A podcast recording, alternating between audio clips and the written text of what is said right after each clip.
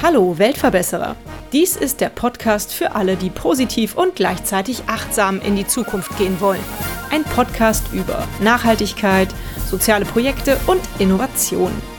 Abonniere doch unseren Kanal und verpasse keine weitere Episode des Weltverbesserer Podcasts. Auf den Seiten des Bildungsservers des Leibniz-Instituts für Bildungsforschung und Bildungsinformation wird das Wort Bildungsgerechtigkeit wie folgt definiert.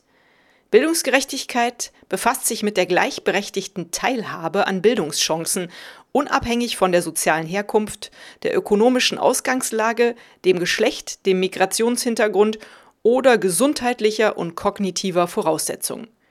Die Förderung des Bildungszugangs sowie Sicherstellung eines positiven Bildungsverlaufs und somit Bildungserfolgs soll die Chancengleichheit und Möglichkeit des sozialen Aufstiegs für alle erhöhen.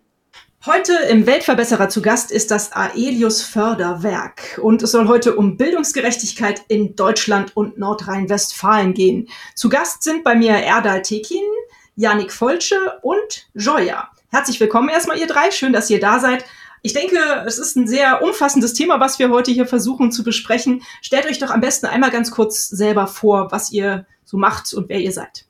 Okay, dann fange ich mal an. Hallo, mein Name ist Joya. Ich bin 16 Jahre alt und gehe in die 11. Klasse. Und zudem bin ich seit circa einem Jahr Teil des Aelius-Programms und dort als Menti aktiv. Ich bin Yannick, bin Regionalleiter in Nordrhein-Westfalen für das Aelius Förderwerk bin 27 und hauptberuflich Lehrkraft. Und ich bin Erda, ich bin Mitte 20 ähm, im Vorstand vom Aelius Förderwerk und im hauptamtlichen Beruf äh, wissenschaftlicher Mitarbeiter an der Universität Stuttgart. Mhm. Und was macht ihr im Aelius Förderwerk? Das müsst ihr jetzt erstmal ein bisschen aufklären. Darüber wissen die Hörerinnen ja noch gar nichts. Und wie ist das Ganze entstanden? Das Aelius Förderwerk ist ein Mentoring-Programm, das sich bundesweit den fairen Bildungschancen von Jugendlichen aus sozioökonomisch benachteiligten Verhältnissen verschrieben hat. Äh, dieses Mentoring-Programm wird flankiert von Workshop-Angeboten und einem Beratungsprogramm, sodass wir versuchen, jungen Menschen eine Perspektive für ihre Zukunft äh, aufzuzeigen und sich entwickeln zu lassen. Und kannst du uns auch erklären, wie und wann das entstanden ist? Gibt es schon lange? Das IUS Förderwerk gibt es seit 2017. Das war damals eine Gruppe junger Studierender, die sich damals gedacht haben, es gibt eine Menge, es gibt 13 Förder Studienförderangebote für äh, Studierende, aber es gibt kein bundesweit tätiges Förderprogramm für SchülerInnen. Und wenn es welche gibt, dann sind sie meistens regional verortet oder sie sind sehr elitär ausgerichtet, sprich Begabtenförderungswerke. Und unser Ansinnen ist es, äh, Jugendliche nach, bei ihren Bedürfnissen abzuholen und sie dementsprechend zu unterstützen. Mhm. Was ist dabei euer Ziel? Wo wollt ihr hin damit? Wir möchten gerne jungen Menschen aus sozioökonomisch benachteiligten Verhältnissen einen Bildungserfolg aufzeigen, der unabhängig von, ihren, von ihrer Herkunft ist. Dementsprechend ähm, versuchen wir unser Angebot so auszurichten, dass es den Bedürfnissen der Jugendlichen entspricht, sie damit mitwirken können und nach ihren Bedürfnissen gestalten können. Und unser Ziel dementsprechend wäre es, eine Gesellschaft vorzufinden in Deutschland, die für ihre SchülerInnen eine Umgebung schafft, in der sie unabhängig von den sozioökonomischen Verhältnissen ihre eigene Zukunft selbstbestimmt gestalten können. Ich glaube, die Frage können wir vielleicht mal an Yannick richten. Wie nimmst du denn in der Praxis die Situation wahr? Und im Anschluss vielleicht dann auch direkt die Frage, wie setzt ihr in der Praxis eine Verbesserung um? Also wenn wir jetzt nochmal auf die letzten zweieinhalb Jahre zurücksehen, Stichwort Pandemie, ähm, stellt man schon fest, dass das Thema an Präsenz gewonnen hat, gleichzeitig aber die Defizite und die Probleme auch nochmal auf, einem ganz, auf einer ganz anderen Ebene transparent gemacht hat. Das geht von äh, Unterstützung an Lernen oder auch an Unterstützung von Eltern oder Erziehungsberechtigten bis hin zu den einfachen Dingen, dass man teilweise sich nicht gut konzentrieren kann, ganz zu schweigen von, ja, von psychischen Dingen, die sich über diese Jahre aufgebaut haben. Und diese Spalte der Gerechtigkeit, die viele Lehrkräfte auch immer noch als gegeben wahrnehmen, dass gesagt wird, naja, wir haben doch äh, super tolle Unterstützung in Deutschland, wir haben viele Schulformen, wir haben super viel Geld. Deutschland als Industrieland, ja, ist äh, Bildungs Vorreiter, dann muss man, finde ich, in der Praxis ganz klar sagen, das stimmt überhaupt nicht. Also, dass ich als Lehrkraft vor Lerngruppen mit 32 Schülerinnen und Schülern stehe, wovon jeder unterschiedlichste Voraussetzungen haben und am Ende gesagt wird, da ist ein Lehrplan mit einem Ziel, mach den und den Abschluss. Das hat, finde ich, nichts mit Chancengerechtigkeit zu tun. Und du fragtest ja nach der Praxis, wie gehen wir damit um oder versuchen das zu ermöglichen. Wir als Lehrkräfte versuchen überwiegend natürlich das Beste aus dieser Situation zu machen, individuell zu fördern mit Förderangeboten in Schulen. Der Bund hat ja Gelder freigegeben in dem Bereich Aufholen nach Corona, ist ja dieses große Programm, was politisch umgesetzt wurde.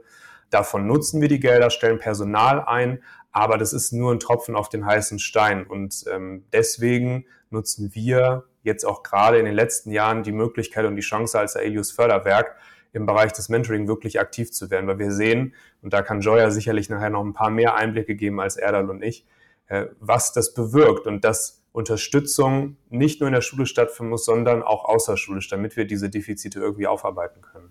Mir stellt sich äh, nochmal die Frage, kann einer von euch beiden, Yannick Erder, äh, gerne ähm, beantworten, bevor ich auf Joya zurückkomme und sie frage, wie denn das Mentoring-Programm bei ihr abläuft. Wie wählt ihr eure Schüler aus? Woher wisst ihr, welche Schüler Hilfe brauchen? Wenn wir neue Ment Mentees suchen, dann führen wir mit ihnen Gespräche und da fragen wir sie ab, wie ihre Lebensumstände sind und nun natürlich so, wie sie äh, dazu Auskunft geben möchten. Und in diesem Kennenlerngespräch können wir anhand von einigen Fragen oft sehr gut einschätzen, in welche Lebenssituation sich die Mentees befinden und die, die äh, BewerberInnen befinden. Und dementsprechend ähm, diskutieren wir dann im Anschluss, ob sie unsere Standards äh, erfüllen, sodass wir sagen, wir ermitteln, wir können Bedarf feststellen und dementsprechend unterstützen oder sind wir nicht die passende Ansprechperson für die Bedürfnisse der BewerberInnen und dementsprechend weiterleiten. Beispielsweise ist eine sehr beliebte Frage, so ob man allein einen Raum für sich alleine hat um zu lernen und zu arbeiten für die Schule. Das gibt uns schon einige Aufschlüsse darüber, wie man aufwächst und dementsprechend ähm, können wir bei uns dann besser einschätzen, welcher Bedarf ähm, wir auch bereitstellen können. Mhm. Wenn wir jetzt nochmal so, ich ergänze jetzt nochmal kurz aus der Perspektive Nordrhein-Westfalen, wir ähm, schauen uns regional dann nochmal an. Das ist so ein Aspekt in, bei ELUS, dass wir uns regional nochmal etwas mehr mit den äh, Gegebenheiten auseinandersetzen. In NRW bieten wir unterschiedliche Workshops an, die für die Mentis äh, wie Joya beispielsweise immer zugänglich sind. Wir wollen aber ja auch äh, zusätzlich eine Förderung auch für alle Schülerinnen und Schüler, die für uns als Zielgruppe in Frage kommen, schaffen. Und da machen wir es ähnlich wie bei Erdal. Wir gehen in die Schulen rein, stellen das Programm vor. Aber ich nutze jetzt auch oft die Lehrkräfte-Netzwerke, um zu schauen, sind da Menschen, die wir unterstützen können und Lehrkräfte haben ein gutes Auge dafür und wissen auch gerade als Klassenlehrer oder Klassenlehrerin, wer Unterstützung braucht oder wo Potenziale zu entfalten sind. Und das ist dann für uns konkret nochmal die Möglichkeit, auch Nicht-Mentis zu fördern weil du eben nochmal äh, jetzt auch deine Sicht aus Nordrhein-Westfalen angesprochen hattest, Janik. Erdal, wie ist das denn bundesweit? Also ihr seid ja mit dem Aelius Förderwerk bundesweit tätig. Gibt es regionale Unterschiede, wo irgendwie die Situation ganz gravierend ist oder ist es im Grunde genommen doch überall sehr ähnlich? Ich meine, um eine gesamtdeutsche Perspektive in der Detailtiefe abzubilden, da sollte man wahrscheinlich die Sozialforschung heranziehen. Da wird man sehen, dass es strukturelle Benachteiligungen zwischen West und Ost immer noch gibt und zwischen Stand und Land, so die Themen, die oftmals auch diskutiert werden, aber auch weitere. Man sagt immer, äh, in der Sozialforschung habe ich das so mitbekommen, dass ähm, Bildung auch immer Stadtentwicklung ist und vor allem in der Stadtentwicklung quasi sich die Bildungserfolge der nächsten Generation abzeichnen lässt weil man in Infrastruktur investieren muss, ähm, Angebote, kulturelle Angebote und so weiter schaffen muss, damit die SchülerInnen, die Kinder Begegnungsmöglichkeiten haben, sich zu entfalten. Und wenn man sieht, wo Geld investiert wird und wo eben nicht, dann sieht man schon vor allem, wo die Lücken auch auseinanderklaffen. Aber ist das denn Ländersache, wie da gefördert wird oder ob da überhaupt irgendwas gefördert wird, jetzt fernab von eurer Förderung? Hm, soweit es die Bildungs Fragen direkt angeht, ist es Bildungspolitik Ländersache, aber Infrastruktur im Allgemeinen, kulturelle Angebote sind ja eine Sache von Kommunen äh, auch, die da mhm. investieren müssen, aber da am meisten Restriktionen haben. Also sie haben nicht ein großes Budget, weil das oftmals natürlich auch von den Einnahmen abhängt, die man vorfindet durch etwaige Steuereinnahmen dergleichen mehr. Und äh, ihnen sind aber am meisten die Hände gebunden, sage ich mal, innovativ neue Ansätze zu erproben, weil dann oftmals dann der Bund äh, solche Programme mit aufsetzen muss, die dann von Kommunen abgerufen werden können. Ich dachte, du sagst mir jetzt so, ah, es gibt ein Vorzeigebundesland, danach müssen wir uns alle richten, die machen alles gut oder da ist es besser. Aber dann scheint das ja leider nicht so zu sein.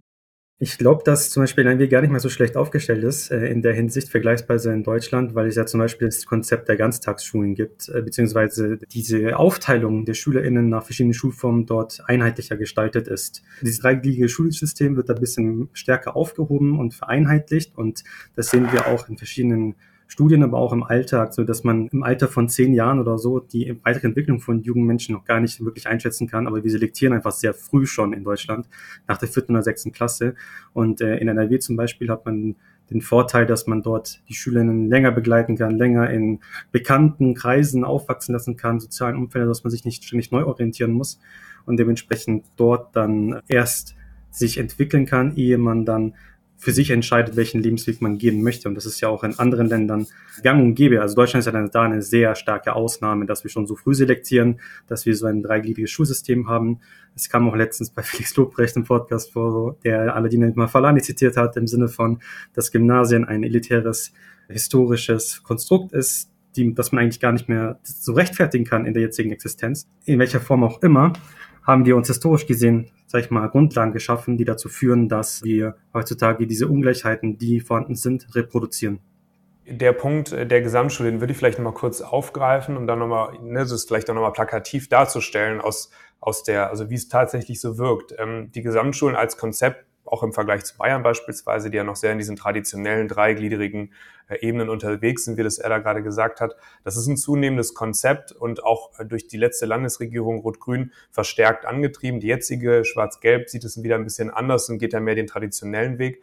Trotzdem merkt man, dass die Gesamtschule, ich habe vorher auch an der Gesamtschule unterrichtet und bin jetzt am Gymnasium und man merkt, dass die Durchlässigkeit schon größer ist. Dennoch muss man dazu sagen, und das sage ich jetzt aus der Perspektive als Ehrenamtlich bei Aelius und nicht als Lehrkraft im Staatsdienst, dass die finanziellen Mittel, die abgerufen werden, auch da sehr ungleich verteilt sind, dass Gymnasien von Kommunen bevorzugt werden. Und wenn man das äh, auch ohne Studie, ist jetzt auch nochmal ein bisschen plakativer, die das nicht-AkademikerInnenfamilien in Entscheidungsträgerpositionen sitzen, im kommunalen Parlament, im Landesparlament als auch im Bundesparlament, hängt ja stark damit zusammen, wie Gelder verteilt werden, auch dann in den Schulformen.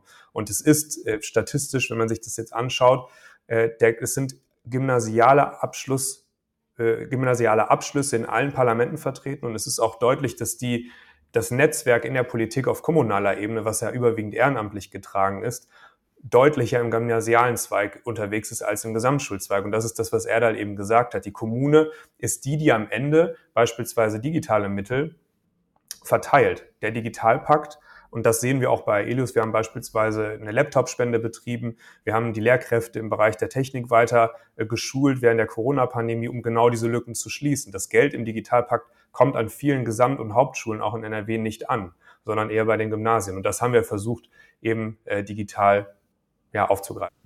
Mhm. Joya, du bist praktisch im Mentoring, im Mentoring-Programm Dialog Chancen von Aelius. Wie bist du da überhaupt aufmerksam drauf geworden? Seit wann machst du da mit? Im vergangenen Jahr war ich Mitglied bei einem Talentnetzwerk der Organisation Arbeiterkind und im Rahmen dieser Organisation gab es regelmäßig Workshops zum Thema der Förderung des eigenen Bildungsweges, unter anderem auch zum Thema Mentoring-Programme. Und hierbei hat sich Aelius dann vorgestellt und interessiert an dem Angebot, was Aelius dann vorgestellt hat, am Mentorinnenprogramm, habe ich dann entschlossen, mich selbst zu bewerben und nehme seitdem als Mentee an dem Programm teil. Wow, das hört sich toll an. Wie sieht so ein Mentorenprogramm aus und wer ist dein Mentor? Erzähl es noch mal ein bisschen detaillierter. Ja, gerne. Also Erde hat es ja schon angesprochen. Nach einem individuellen Kennenlerngespräch hat sich nach kurzer Zeit ein Mentor bei mir gemeldet und da ich großes Interesse an am Jurastudium gezeigt habe und das auch immer noch tue, ähm, habe ich einen Mentor bekommen, welcher als Juraprofessor an der Bucerius Law School in Hamburg tätig ist und dort Studierende unterrichtet. Und daraufhin folgte dann ein Kennenlerngespräch sowie persönliche Treffen an, an der Uni selbst, am Campus und dadurch hatte ich dann die Gelegenheit, beispielsweise Vorlesungen von meinem Mentor selbst zu besuchen, aber auch von seinen Kolleginnen, welche mich inhaltlich interessierten. Und mein Mentor hat mir dann auch den Kontakt zu einer Studentin vermittelt, welche mir dann nochmal ihre Perspektive vom Unileben und auch vom Jurastudium darstellen konnte, mit der ich auch immer noch, äh, genau wie mit meinem Mentor, weiter in Kontakt stehe. Mhm. Also sprich, du darfst denen jederzeit Fragen stellen zu deiner beruflichen Zukunft, zu deinem, was du dir so vorstellst, was du vielleicht später mal machen möchtest. Genau, also meine Mentorinnenschaft zeichnet sich vor allem durch Offenheit und Flexibilität auch in dem Sinne aus. Also ich habe die Möglichkeit, zusammen mit meinem Mentor das Mentorinnenprogramm ganz individuell und flexibel zu gestalten, mhm. was eben auch involviert, dass ich zeitlich und auch inhaltlich gucken kann, welche Themen mich interessieren, so dass wir das dann ganz individuell anpassen können. Joya, wie alt bist du mittlerweile? Ich bin 16 Jahre alt. 16, okay, dann ist ja gar nicht mehr so weit bis zum Studium. Was denkst du denn über das Thema Bildungsgerechtigkeit? Hattest du das Gefühl, dass das nicht unbedingt immer überall gegeben war, so in deiner bisherigen Schullaufbahn? Ja, absolut. Also ich glaube, das ist zumindest meine eigene Erfahrung, dass ganz viel von dem eigenen persönlichen Umfeld abhängt. So war es zumindest auch bei mir der Fall und das war auch der Grund, weshalb ich mich bei Elius beworben habe. Vieles hängt aus meiner Sicht davon ab, in welcher, ja, in welcher Familie und in welchem Wohnort man situiert ist, auf welche Schule man geht und inwiefern man dahingehend dann auch sozialisiert wird, welche finanziellen Mittel einem zur Verfügung stehen. Und das war, wie erwähnt, dann auch ein Grund, warum ich mich bei Elius beworben habe, um somit einfach die Möglichkeit zu bekommen, neue Kontakte zu knüpfen, neue Menschen kennenzulernen, welche mir Perspektiven offen waren, die sich mir so nicht geben würden. Hört sich schon ganz erfolgreich bei dir an, würde ich sagen. Toll. Vielleicht nochmal die Frage an Yannick und Erda. Was für Feedback bekommt ihr denn so allgemein? Das Feedback von Joya hört sich ja sehr positiv an. Ja, das Feedback ist im Großen und Ganzen eigentlich sehr positiv, weil natürlich in erster Linie Bildungschancen oder mehr Bildungschancen für die Gesellschaft, für junge Menschen zu schaffen, ist natürlich ein Thema, worin sich sehr viele, hinter sich sehr viele Menschen anstellen können, identifizieren können. Wir haben ja auch früh schon beispielsweise von Mitarbeiterkind.de, von mit Katja Urbatsch und Talia von Netzwerk Chancen da wirklich wortgewandte und starke Persönlichkeiten in unserem Kuratorium sitzen, die uns seit Anbeginn unterstützen. Natürlich ist es aber auch, sage ich mal, insoweit auch zum Teil kritisch in allgemeinen Wahrnehmungen für unser Wirken, wenn wir sagen, ähm, dass jede Person von uns natürlich Erfahrungen mitbringt in die ganze, zum ganzen Thema, zum Thema Bildung äh, und das als Expertise heranzieht und das als Maßstab auch heranzieht. Und das hat aber statistisch keine Relevanz. Also wenn wir uns gesamtgesellschaftliche Phänomene anschauen, haben wir oftmals noch in unserem Wirken damit zu tun, dass viele Leute uns auch höher spiegeln ihre eigene persönliche Erfahrung und das quasi als das, wohin es hingehen sollte oder wie es ist oder wie es sein sollte, widerspiegeln. Und das ist aber nicht das, was, womit wir arbeiten können, denn das ist, sind einfach nur einzelne Beispiele, die wir anhören, aber äh, nicht aussagekräftig sind für unser Wirken. Mhm. Janik, was sagst du? Das Feedback, was wir grundsätzlich bekommen, gerade nach Workshops, das sind immer so einzelne Dinge, die einem dann auch als Ehrenamtlicher irgendwie so im Kopf bleiben, dass man, wir hatten letztes Jahr beispielsweise eine Woche ähm, Theaterprojekt in Köln und haben dann haben vier Tage mit Schülerinnen und Schülern auch dann wirklich durchgehend verbracht. Und äh, das war am Ende dann wirklich so eine, ja, es, man ist als Team zusammengewachsen und die Schülerinnen und Schüler sagen, es war irgendwie so ein Ausbruch aus der Realität und eine Zeit, die man ebenso nicht vergisst, wenn man neue Leute kennenlernt, irgendwie nochmal mit jungen Menschen, die einen anderen Blick auf Bildung haben, zusammen Abend bowlen geht, dann im Theater irgendwelche Stücke einprobt. Und diese, dieses Feedback, was wir bekommen, das ist schon schön zu hören. Und gleichzeitig das, was er da sagt, sind wir auch schon immer wieder selbstkritisch und überlegen, wie können wir beispielsweise in NRW das Ruhrgebiet besser erreichen, weil das sind die Ballungszentren, wo die, die Probleme und auch diese, diese Differenz einfach am größten ist. Ähm, das heißt, wir sind, glaube ich, schon sehr stolz auf das, was wir bis jetzt erreicht haben und auf äh, die Schülerinnen und Schüler, die wir unterstützen können. Aber wir haben sicherlich auch noch einiges zu tun. Genau, und vielleicht als Ergänzung dazu noch, wir sind ja jetzt fünf Jahre dabei und äh, haben auch an solchen Beispielen, wie das Mentees anfangen, in jungen Jahren sich bei uns einzusetzen und für sich ihren Lebensweg zu gestalten, bis hin, dass sie einen erfolgreichen Schulabschluss haben, damit unsere Unterstützung dann sich für für ein Au-pair oder ein Studium, Ausbildung entscheiden, sich darauf bewerben, uns da unsere Unterstützung holen und dann letztendlich als Ehrenamtliche sich bei uns zum Teil engagieren und dann in ihrer lokalen Umgebung versuchen, Bildungs mehr, mehr Bildungsfähigkeit zu schaffen. Allein diese Spannbreite ähm, in, an den jungen Menschen wo extrem viel Persönlichkeitsentwicklung stattfindet und gleichzeitig der Wille dabei ist, nicht nur seinen eigenen Lebensweg zu gestalten, sondern auch andere dabei zu unterstützen und wir das anregen können, dieses bürgerschaftliche Engagement zu erkennen, die Wirkung dessen und das auch weiter zu potenzieren, ähm, zeigt, glaube ich, auch auf, so wie gut das Programm angenommen wird. Die Leute bringen ihre Freunde, Verwandte mit ein, die dann sich fragen, wie können wir mithelfen, wie können wir unterstützen und das ist immer etwas, was wir äh, gerne äh, sehen und das uns auch immer Mut gibt, weiterzumachen bei den ganzen. Ich finde, man merkt euch das auf jeden Fall an, dass ihr mit Herzblut dabei sind. Das ist schön. Und da schließe ich dann auch direkt mal meine nächste Frage an. Also ich glaube, diese Aufgabe macht euch glücklich, das merkt man. Aber vielleicht könnt ihr einfach noch mal ein bisschen erzählen, warum ihr euch ehrenamtlich engagiert. Ich meine, es ist ja ein zusätzlicher Zeitaufwand. Also wenn ihr ja schon beide auch feste Jobs habt, die euch äh, sehr ausfüllen und erfüllen, dann ist das ja gar nicht immer so einfach, dafür noch die Zeit abzuknapsen. Warum macht ihr das trotzdem? Was motiviert euch da immer wieder? Mich motiviert bei dem Ganzen natürlich meine e-, eigene Biografie. Ähm, das, was Julia an ihrer Geschichte erzählt hat, das kann ich natürlich auch aus meiner eigenen Perspektive wiedergeben ich hatte einen sehr unterstützenden Haushalt, aber ich habe auch gemerkt, sag ich mal, was ich noch alles an Wünschen und Bedürfnissen hatte, die einfach nicht erfüllt werden konnten. Das ist keine Kritik an meinem Elternhaushalt, sondern einfach Tatsache, dass wir halt in Deutschland ein System leben, das sehr auf die Unterstützung der Eltern äh, angewiesen ist und darauf auch abzielt. Und bedingt dadurch und den Erfahrungen, die ich in meinem weiteren Berufs- und Bildungsauslaufbahn erleben durfte, habe ich gemerkt, okay, ich profitiere extrem von solchen Angeboten. Ich lerne Menschen über ganz Deutschland oder vielleicht sogar Europa weltweit kennen, kann Dinge und Orte sehen, die ich zuvor nicht erträumt habe. Und warum kann ich das nicht anderen Menschen auch zugänglich machen? Und versuche deswegen, diese Erfahrungen der nächsten Generation mitzugeben und sie davon, von diesem Mehrwert auch teilhaben zu lassen, den für sich zu erkennen. Und das motiviert mich Tag für Tag. Mhm ich würde sagen, jetzt, nachdem ich in der Praxis bin, hat mich das nochmal mehr motiviert, äh, außerschulisch irgendwie was zu machen. Ich bin selber äh, auch in der Nicht-Akademiker-Familie groß geworden, habe aber auch Unterstützung genossen und ähm, ja, hatte da, glaube ich, nicht die fehlenden Startvoraussetzungen wie andere.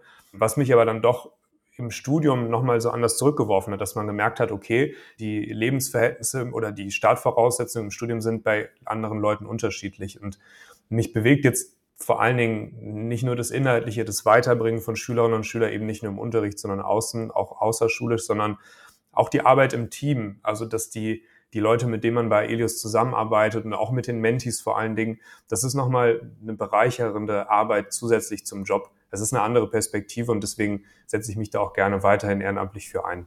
Super. Klasse, dass ihr das macht. Was könnten denn meine Hörerinnen tun, wenn sie jetzt total begeistert sind von Aelius und sich auch gerne engagieren wollen, eventuell ehrenamtlich oder euch auch anderweitig helfen wollen? Was für Möglichkeiten gibt es? Zunächst gibt es natürlich die Möglichkeit, sich ehrenamtlich bei uns zu engagieren. Ähm, wir sind, wie gesagt, bundesweit vertreten in verschiedenen Regionalgruppen.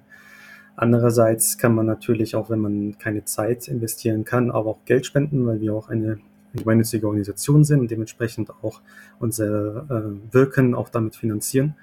Und gleichzeitig äh, profitieren wir auch vom positiven Wort, spread the word, dass es IDEOS gibt, dass wir ein cooles Programm haben und immer wieder auch Mentees suchen, die wir aufnehmen können, die wir fördern können und auch andere Kontaktmöglichkeiten, die sich dadurch uns eröffnen können. Wir sind offen für verschiedene Ideen. Mhm. Sucht ihr auch noch Mentorinnen, also sowas wie den Juraprofessor aus Hamburg, andere Menschen, die halt eventuell helfen können? Ja, prinzipiell schon, aber es ist natürlich immer noch der Wunsch der Mentees, ne, welche Person man vorfindet. Dementsprechend kann man nicht sofort garantieren, dass man sofort einen Mentee zugewiesen bekommt. Aber natürlich suchen wir auch immer wieder MentorInnen, die dieses Commitment mit eingehen möchten, eine Person über einen längeren Zeitraum zu begleiten. Mhm. Schön. Die nächste Frage, die ich eigentlich immer sehr gerne stelle, ist die nach einer schönen Erinnerung. Jetzt hast du, Janik, eben schon von dem Theaterworkshop erzählt. Vielleicht war das ja schon eine deiner schönsten Erinnerungen an die, äh, die Aelius-Geschichte, die du so hast. Aber vielleicht wollen Erdal und äh, Joya ja noch was erzählen, was ihnen so in Erinnerung geblieben ist an einer Geschichte, die sie gerne mit uns teilen möchten. Okay, ich fange dann einfach mal an. Also, meine schönste Erinnerung war das Mentorinnenprogramm selbst in der Hinsicht, dass es immer mein Wunsch war, an der Bucerius Law School zu studieren. Und als ich dann zufälligerweise von einem Professor an der Bucerius Law School angeschrieben wurde, welcher sich als mein zukünftiger Mentor vorgestellt hat, konnte ich mein Glück erstmal gar nicht fassen. Und natürlich auch die darauf folgenden Treffen, welche daran angeschossen haben. Und zudem habe ich im vergangenen Sommer an einer Sommerakademie von Aelius teilgenommen. Toll. Und das war für mich auch eine ganz bereichernde Zeit, wo ich eben auch andere Mentees kennenlernen konnte, andere Jugendliche in meinem Alter, die eben auch bei Aelius teilnehmen. Und das war für mich auch eine sehr schöne Erinnerung. Mhm. Da muss ich noch mal ganz kurz nachhaken. Was war so der Inhalt der Sommerakademie? Was habt ihr gemacht? Also es ging viel um das Thema Berufsorientierung. Man hatte eigentlich jeden Tag sogenannte Meet and Greets. Das ist eben auch nochmal so für mich ein Kernstück von Aelius. Bei diesen Meet and Greets hatte man die Möglichkeit, sein eigenes Netzwerk zu erweitern, indem man mit unterschiedlichen Studierenden und eben arbeitenden jungen Menschen aus ganz verschiedenen Bereichen und Branchen zusammentreffen konnte und denen dann Fragen stellen konnte. Also das hat eben einen Raum gegeben, um da eben auch nochmal seinen Horizont zu erweitern und dann eben auch Fragen loszuwerden bezüglich Berufsbranchen, die einen persönlich interessieren. Zudem gab es auch ganz viele Seminare zu unterschiedlichen Themen, beispielsweise Bewerbungen, Bewerbungsgespräche, also ganz breit gefächert. Und natürlich gab es auch zahlreichend Freizeit, wo man sich dann eben auch untereinander besser kennenlernen konnte. Super, hört sich cool an. Genau, und ähm, meine Erinnerung war, also ich habe viele Erinnerungen, unglaublich viele Erinnerungen sammeln dürfen in dieser Zeit, die mich bis heute prägen und in Erinnerung geblieben sind. Eine war zum Beispiel auf einem Sommercamp, wo man sich mal vorstellen muss, dass Menschen aus ganz Deutschland zusammenkommen an einem Ort, sich noch nicht quasi in der Form gesehen haben, vielleicht zum Teil und dann gemeinsam miteinander interagieren und dann plötzlich sich auf einer Burg befinden und dann gemeinsam einen Theater-Impro-Kurs vor Passanten machen und so ihre Begeisterung füreinander ausleben können, in dem Moment leben können und so quasi Verbindungen knüpfen können, die weit über den Tag und äh, das Programm wahrscheinlich hinausgehen können, indem man ein solches Netzwerk schafft, Freundschaften schließen kann und Kontakte knüpfen kann, die einen begleiten können für das weitere Leben. Hört sich ganz toll an. In den letzten drei Jahren war ja da so ein kleines Problem hier unterwegs, äh, Corona. Wie habt ihr das überhaupt geschafft, diese ganzen Sachen da auf die Beine zu stellen, zum Beispiel diese Sommercamps? Und habt ihr euch da dann vermehrt digital getroffen, auch im Mentorinnenprogramm? Zuvor waren wir quasi äh, hybrid unterwegs. Das heißt, wir hatten per Persona-Treffen, aber auch digitale Veranstaltungen und Formen der Zusammenarbeit. Und das haben wir natürlich während Corona komplett digitalisiert. Das heißt, äh, wir haben ein dort quasi ein Ort des Zusammenkommens digital zu jeder Zeit möglich gewesen, sich zusammenzukommen und sich zu unterhalten, sich auszutauschen. Nicht nur, wenn es um die Vereinsarbeit ging, sondern auch, wenn es um persönliche Belange ging, ähm, dass man gemeinsam für Prüfungsphasen gelernt hat oder so. Das war die Regel, nicht die Ausnahme. Und so haben wir quasi die Gemeinschaft digital verstärkt und entwickelt und haben wir auch voll viele neue Mitglieder äh, bekommen und sind gewachsen über äh, ganz Deutschland hinweg. Und äh, das konnten wir quasi als Boost nutzen in dem Kontext, um uns weiterzuentwickeln. Das war so nicht vorherzusehen. Das hat uns dann auch im Nachhinein auch ganz andere Herausforderungen nochmal gestellt, die wir Stück für Stück aufgearbeitet haben. Aber das war etwas, wovon wir, glaube ich, bis heute zehren, dass wir es geschafft haben, uns neue Dinge auszuprobieren, weil wir die Chance auch gesehen haben, neue Dinge auszuprobieren, weil wir wussten, wir sind jetzt alle zu Hause erstmal, können nur von zu Hause aus lernen, arbeiten, studieren oder in Ausbildung sein. Und wir wollten etwas Gemeinsames weitermachen, einen, einen Sinn geben für den alltäglichen Trott. Und das hat uns, glaube ich, dann nochmal beflügelt in dem Kontext. Toll. Also hatte es sozusagen auch Vorteile. Vor welchen Herausforderungen steht ihr denn aktuell? Welch, welches ist eure größte Herausforderung? Wenn ich jetzt aus der Sicht als äh, Ehrenamtlicher in NRW spreche, ist sicherlich eine Sache, Ehrenamtliche zu gewinnen, die uns unterstützen, die Zeit investieren. Wir haben ein tolles Team, aber wir merken, dass gerade in NRW der Bedarf groß ist. Das heißt, nur dieses, immer die Frage, wie schafft man das Ehrenamt äh, größer und stärker zu machen, ist sicherlich eine, die uns auch beschäftigt.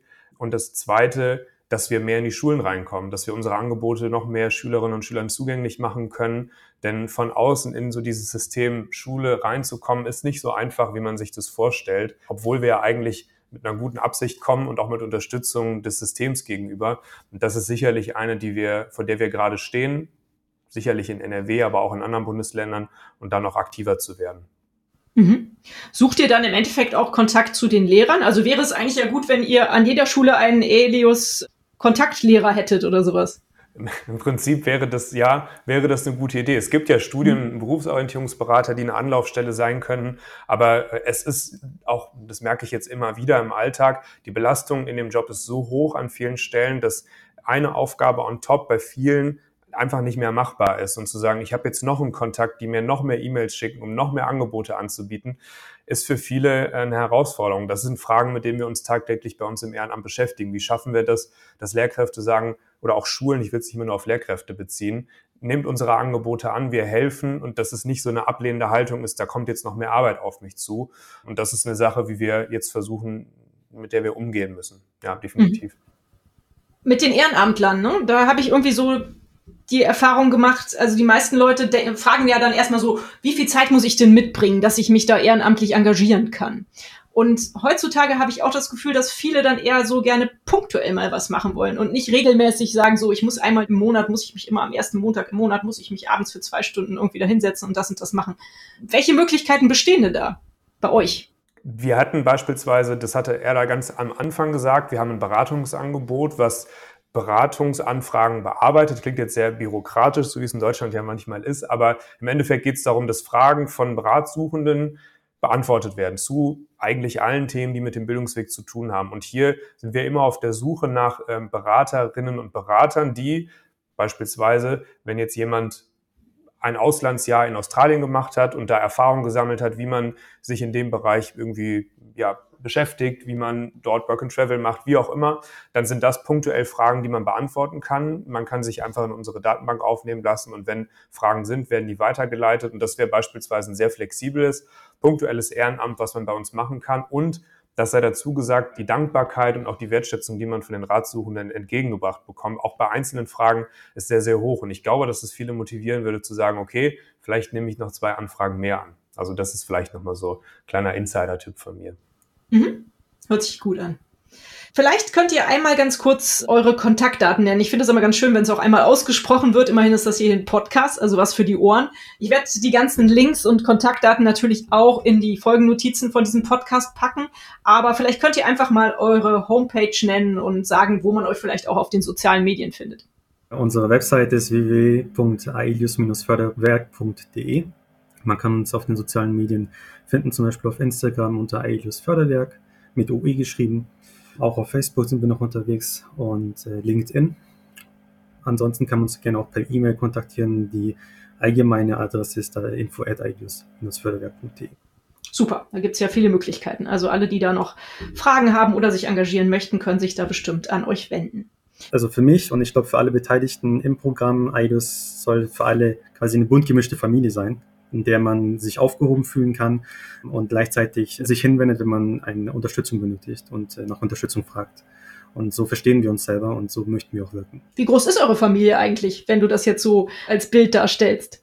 Ja, wir sind über 100 Ehrenamtliche bundesweit mhm. und dazu kommen dann noch je Jahrgang circa 80 Mentees und dazu kommen noch MentorInnen und sonstige Kooperationspartnerschaften ja, schon eine große Familie, die sich immer wieder zu verschiedenen Gelegenheiten trifft. Mhm. Wenn du jetzt sagst, pro Jahrgang ungefähr 80 Mentees, wie vielen jungen Leuten konntet ihr dann schon ungefähr helfen? Insgesamt mit allem drum und dran, was wir in Organisationen auch wegen äh, Corona-Unterstützung und so weiter gemacht haben, sind wir bei über 7000 SchülerInnen, die wir unterstützt haben. Cool. Da sind sehr viele verschiedene Angebote, die darunter fließen, unter anderem auch Abitur-Crashkurse und dergleichen mehr, wo wir sehr vielen SchülerInnen unterstützt haben. Und ja, und Toll. wir freuen uns weiterhin über jedes Jugendlichen, den wir unterstützen dürfen. Ja, dann erstmal herzlichen Glückwunsch zu dieser großen Anzahl an Menschen, denen ihr schon helfen konntet. Finde ich toll und vielen Dank für euer super Engagement. Das macht ihr wirklich klasse. Deswegen würde ich euch auch immer als Weltverbesserer bezeichnen. Wie kommt ihr denn mit dem Begriff klar? Ja, wie kommen wir mit dem Begriff klar? Weltverbesserer. Ich glaube, man selber denkt ja nicht so oft darüber nach, macht man die Welt ein Stückchen besser und man könnte sicherlich Joya fragen, die ja unser Engagement irgendwie so annimmt, ob wir die Welt verbessern. Ich glaube, wir leisten das, was wir können, um ein bisschen mehr Gerechtigkeit zu schaffen und jungen Menschen einen Lebensweg, eine Zukunft zu geben. Und äh, oft reicht es ja, Impulse zu setzen. Und ich, jetzt, wenn ich für mich spreche, sehe ich mich eher so als Impulsgeber, der so ein paar Steine an die richtige Stelle im Weg legt mit dem Engagement, was wir machen, damit vielleicht nochmal eine andere Bahn eingeschlagen wird, als die, die gerade durchlaufen wird. So könnte man es vielleicht sehen. Ich glaube, ähm, die Welt verbessern, das schaffen wir nur gemeinsam mit viel Zusammenhalt in der Gesellschaft. Aber ich würde sagen, ich lege kleine Anstupser, die dazu führen können, dass man das entdeckt, was man eigentlich möchte. Mhm. Ja, vielleicht können Joya und er da ja auch noch mal was dazu sagen. Also ganz individuell kann ich dem nur zustimmen. Für mich hat Aelius in der kurzen Zeit, in der ich jetzt schon bei euch tätig bin, meine Welt auf jeden Fall nachhaltig verändern können. Und ich denke, dass diese Veränderung auch ein ganz wesentlicher Teil ist, um die Welt zu einem besseren Ort machen zu können und auch in der Hinsicht, dass ihr eben durch eure Arbeit auch nochmal das Bewusstsein schärft, welche Ungerechtigkeiten im Moment bestehen und dass ihr versucht mit eurer Arbeit diese eben auch gezielt zu entkräftigen und bekämpfen zu können. Und in der Hinsicht kann ich hier auch nur nochmal ein großes Dankeschön loswerden. Mhm, super, das hast du schön zusammengefasst. Joya, da vielleicht gerade mal kurz die Zwischenfrage. Wirst du denn deine ähm, ja, Erfahrungen mit dem Aelius Förderwerk weiterreichen? Also wirst du vielleicht Schülern, die du in den unteren Stufen kennst oder keine Ahnung, Geschwistern, Cousins, Verwandten, wie auch immer, den Tipp geben, versucht euch da auch mal zu bewerben. Das ist echt eine super Sache und das bringt einem unglaublich viel. Ja, also das habe ich auch äh, bereits getan. Also habe bis jetzt ja nur positive Erfahrungen durch Aelius sammeln können und mein Ansatz war in der Zeit, die ich jetzt eben auch schon bei Aelius bin, diese Erfahrung auch mit anderen zu teilen, damit eben auch andere davon profitieren können und ebenfalls so gute Erfahrungen können, wie ich diese bereits machen konnte. Klasse. Ihr drei, ihr dürft euch jetzt noch was wünschen, was die Welt verbessert. Was müsste denn eurer Ansicht nach passieren, damit die Welt zu einem besseren Ort wird? Gerne jeder einen Wunsch, dann haben wir drei. Ich hätte gerne, dass wir die Klimakrise so ernst nehmen, wie wir andere Krisen derzeit wahrnehmen. Das belastet mich jeden Tag und ich muss mich beruflich damit auseinandersetzen, aber ich würde mir auch wünschen, dass sich die Gesellschaft in der Schwere sich mit diesen Themen auseinandersetzt, sodass wir auch weiterhin uns über solche Themen unterhalten können und die Lebensgrundlage für alle Menschen äh, auf dieser Welt gewährleistet ist. Schöner Wunsch. Okay, dann schließe ich einmal an. Mein Wunsch wäre auch in Bezug auf die Bildungsgerechtigkeit, dass insbesondere Frauen und junge Mädchen in dem Punkt stärker in den Blick genommen werden, so dass man auch gerade den starken Ungerechtigkeiten, welche auch zwischen den Geschlechtern auch in diesem Aspekt bestehen, dass man diesen entgegnen kann und so weltweit eben auch zu einer gerechteren Welt beitragen kann. Super, sehr schön. Auch ein klasse Wunsch. Janik? Ich habe jetzt länger darüber nachgedacht, was ich mir wünsche, aber ich würde es sogar ganz einfach formulieren. Ich glaube, ich würde mir wünschen, dass jeder, der den Podcast hört, vielleicht am nächsten Tag einmal mit einer anderen Sichtweise durch die Straßen läuft, im Bus sitzt und darüber nachdenkt, was wir heute besprochen haben, über Bildung, über die Klimakrise, über die Probleme, die da sind und vielleicht anderen Leuten einfach mal ein Lächeln schenkt. Ich glaube, das ist für viele schon ja ein gewonnener Tag, auch wenn das vielleicht so sehr irgendwie romantisch klingt. Aber ich habe gemerkt, wenn man doch offener und auch ein bisschen glücklicher, zumindest durch die Straßen läuft und andere mit Offenheit begegnet, dann ändert sich schon sehr viel, zumindest im Alltag. Ihr drei, ich danke euch ganz herzlich, dass ihr euch die Zeit für dieses Interview genommen habt. Meine letzte Frage ist immer nach einem Buchtipp. Habt ihr in letzter Zeit irgendwas Spannendes gelesen, was ihr mir als Buchtipp mit auf mir und den ganzen Hörerinnen natürlich auch mit auf den Weg geben könnt? Die Bücher sind erhältlich bei booklooker.de, dem Marktplatz für Bücher. Also Stichwort Welt verbessern. Für mich spielt da der Einsatz und die Rolle von Sprache eine ganz wichtige Bedeutung und deswegen habe ich den Buchtipp Sprache und Sein von Kybra Gemüsei, worin es darum geht, welche Relevanz Sprache auch bei der Formation einer gerechteren Welt spielen kann und wie wichtig es ist, auch mit Sprache sensibel umzugehen, weil Sprache eben auch ein ganz wichtiges Element aus meiner Sicht darstellt, um die Welt zu einem besseren Ort zu machen. Mhm. Ich würde abgehängt von Lisa Graf empfehlen. Ist eine Kollegin, die jetzt auch viel unterwegs ist, mit vielen Menschen spricht, an der Haupt- und Realschule Lehrerin ist, selber nicht den geradlinigsten Bildungsweg hat und nochmal ganz, wie ich finde, sehr deutlich klar macht und die ganzen Probleme, aber auch mit Lösungen ähm, zusammenfasst, was wir im Bildungssystem aus Sicht einer Lehrkraft verändern können. Und ich glaube, das würde vielen Menschen nochmal eine andere Perspektive auf den Job auch als Lehrkraft geben. Mhm. Hört sich spannend an. Super. Wahrscheinlich macht es in letzter Zeit eher die Runde Mythos Bildung von Alain Falani. Das finde ich ein sehr gutes Buch, das sehr gut allgemeinverständlich erklärt, was das Thema Bildung, äh, was für Herausforderungen wir im Bildungssystem haben und warum Bildung ein Mythos ist oder Bildungserfolg, es auch ein Mythos sein kann. Hört sich ganz schön negativ an. Aber es ist auch ein Buch, was Lösungen vorschlägt. Genau. Also es ist vielleicht habe ich es gerade sehr negativ formuliert, aber eigentlich zeigt es sehr auf, wie, äh, welche Herausforderungen wir derzeit haben und welche Fortschritte wir eigentlich auch in den letzten Jahrzehnten gemacht mhm. haben. Und dementsprechend ähm, Narrative, die wir alle im Kopf haben, aber die wir nie hinterfragen, werden dann mal äh, aufgestellt und äh, diese Bilder dahinter aufgebrochen. Deshalb finde ich das sehr schön verständlich und motivierend zusammengefasst. Mhm, super. Vielen Dank für die tollen Buchtipps. Vielen Dank, wie gesagt, für die Zeit für dieses Podcast-Interview. Ich fand es super spannend. Ich denke, dass es den Hörerinnen genauso gegangen ist. Wir hören uns wahrscheinlich auch bald wieder. Bis dahin sage ich Tschüss. Vielen Dank. Dankeschön. Dankeschön. Und euch vielen Dank fürs Zuhören. Wie immer findet ihr natürlich alle Informationen und Links zu diesem Projekt in den Show Notes. Hat es euch gefallen? Fühlt ihr euch inspiriert? Bewegt? Habt ihr Verbesserungsvorschläge für mich? Dann schreibt mir gerne. Auch die E-Mail-Adresse findet ihr in den Show Notes. Abonniert doch den Weltverbesserer Podcast, dann verpasst ihr keine Episode mehr. Teilt, liked und kommentiert diese Folge des Weltverbesserer Podcasts. Ich würde mich sehr freuen. Vielen Dank dafür und bis bald. Eure Birte.